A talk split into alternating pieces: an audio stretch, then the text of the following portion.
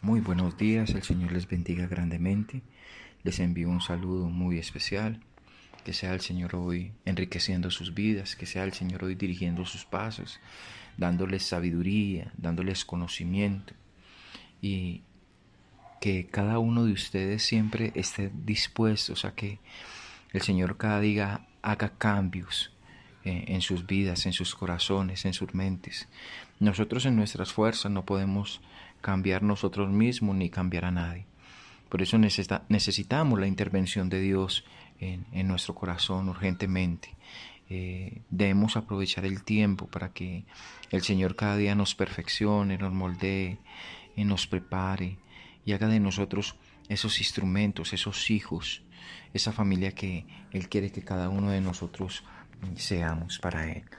Y vamos a estar hablando en una serie de mensajes sobre lo importante que es que el Señor eh, gobierne nuestro corazón, sobre cómo el Señor eh, debe gobernar nuestro corazón, cómo debe eh, tener el control de él.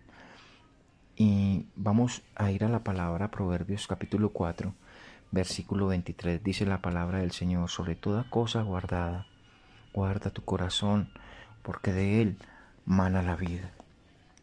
Quizás nosotros siempre nos estamos preocupando por guardar muchas cosas que realmente no tienen importancia. A veces eh, estamos cuidando cosas materiales, no queremos perder, no queremos que nos roben. Bueno, nadie quiere eso, pero muy pocas veces nos importa guardar nuestro corazón.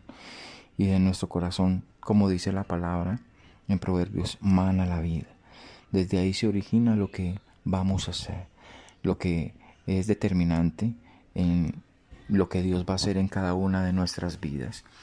Y, algo que nosotros debemos saber y entender es que Dios desea que nuestro corazón sea ordenado, esté limpio, esté consagrado y dispuesto siempre a hacer la perfecta voluntad de Dios. Pablo nos enseña en la carta a los Corintios de cómo nuestro Padre Celestial no solamente nos selló por medio de la sangre de Cristo, sino que además nos dio su Espíritu como garantía en nuestro corazón, para hacernos eh, sentir la seguridad de que Él es el que tiene el control de todas las cosas, que le pertenecemos a Él. Y si vemos en el área física, el corazón alimenta todo el cuerpo y es lo que lo mantiene eh, y permite que la sangre esté fluyendo por todo, por todo el cuerpo. Asimismo, el corazón recibe vida del cuerpo. Y una de las señales de que una persona ha perdido la vida o cuando ésta muere es cuando su corazón deja de latir. Y un médico para evaluar si hay vida, eh, el primero no va a revisar el hígado o los pulmones o el estómago o los ojos o cualquier otro tipo de órgano.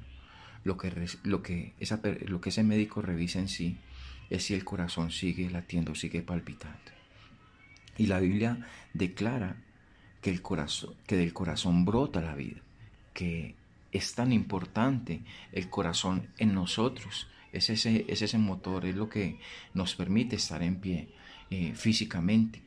Y para mantenerlo sano, también es necesario seguir un sinfín de recomendaciones que nos dan los especialistas, como alimentarnos bien, cómo hacer ejercicio, cómo no excederse en trabajo, eh, no beber bebidas alcohólicas, no fumar, dormir las horas adecuadas. Y aunque todo esto que, que les menciono es muy importante para el corazón, de lo que queremos hablar hoy realmente no es del corazón físico, sino de lo que expresa el Señor en su palabra. Eh, y todo esto depende de la naturaleza del hombre. Mire, en el libro de Génesis, que es otra cita que, quiero que, que compartamos, está en el capítulo 6 de Génesis, versículo 5, dice la palabra del Señor. Y vio Jehová que la maldad de los hombres era mucha en la tierra, y que todo de los pensamientos del corazón de ellos era de continuo solamente el mal. Nosotros tal vez diríamos que, que es la cabeza la que tiene eh, los pensamientos, pero según este versículo que nos menciona la Biblia, eh, los pensamientos los tiene es el corazón, no refiriéndose al corazón físico, sino a lo interno del hombre, a lo que respecta a su naturaleza. Y la palabra aquí expresa que lo que está dentro del corazón es lo mal. Por eso el Señor dice que eh, lo que come el hombre no es lo que contamina al hombre, sino lo que sale del corazón es lo que contamina. Por eso necesitamos entender de manera precisa que eso es lo que Dios, en lo que Dios trabaja. Él produce una transformación en lo que ocupa la mente del hombre.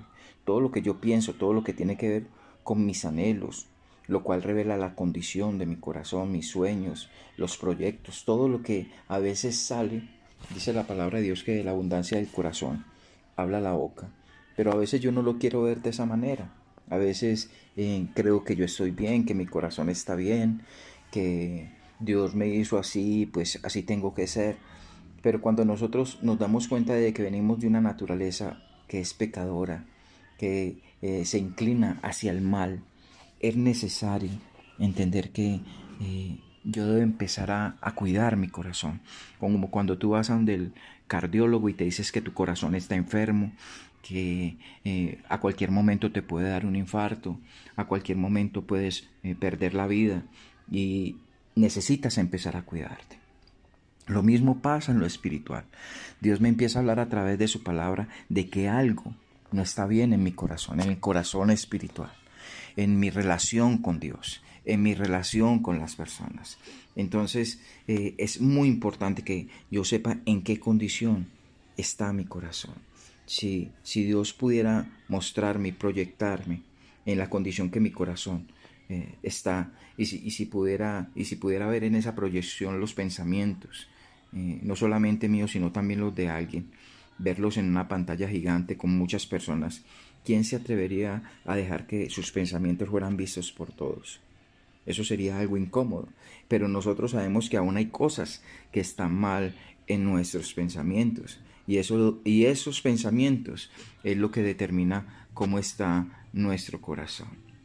Entonces es muy importante que yo pueda saber que si yo no tengo a Cristo en mi corazón, hay raíces que en mi corazón que están generando el mal.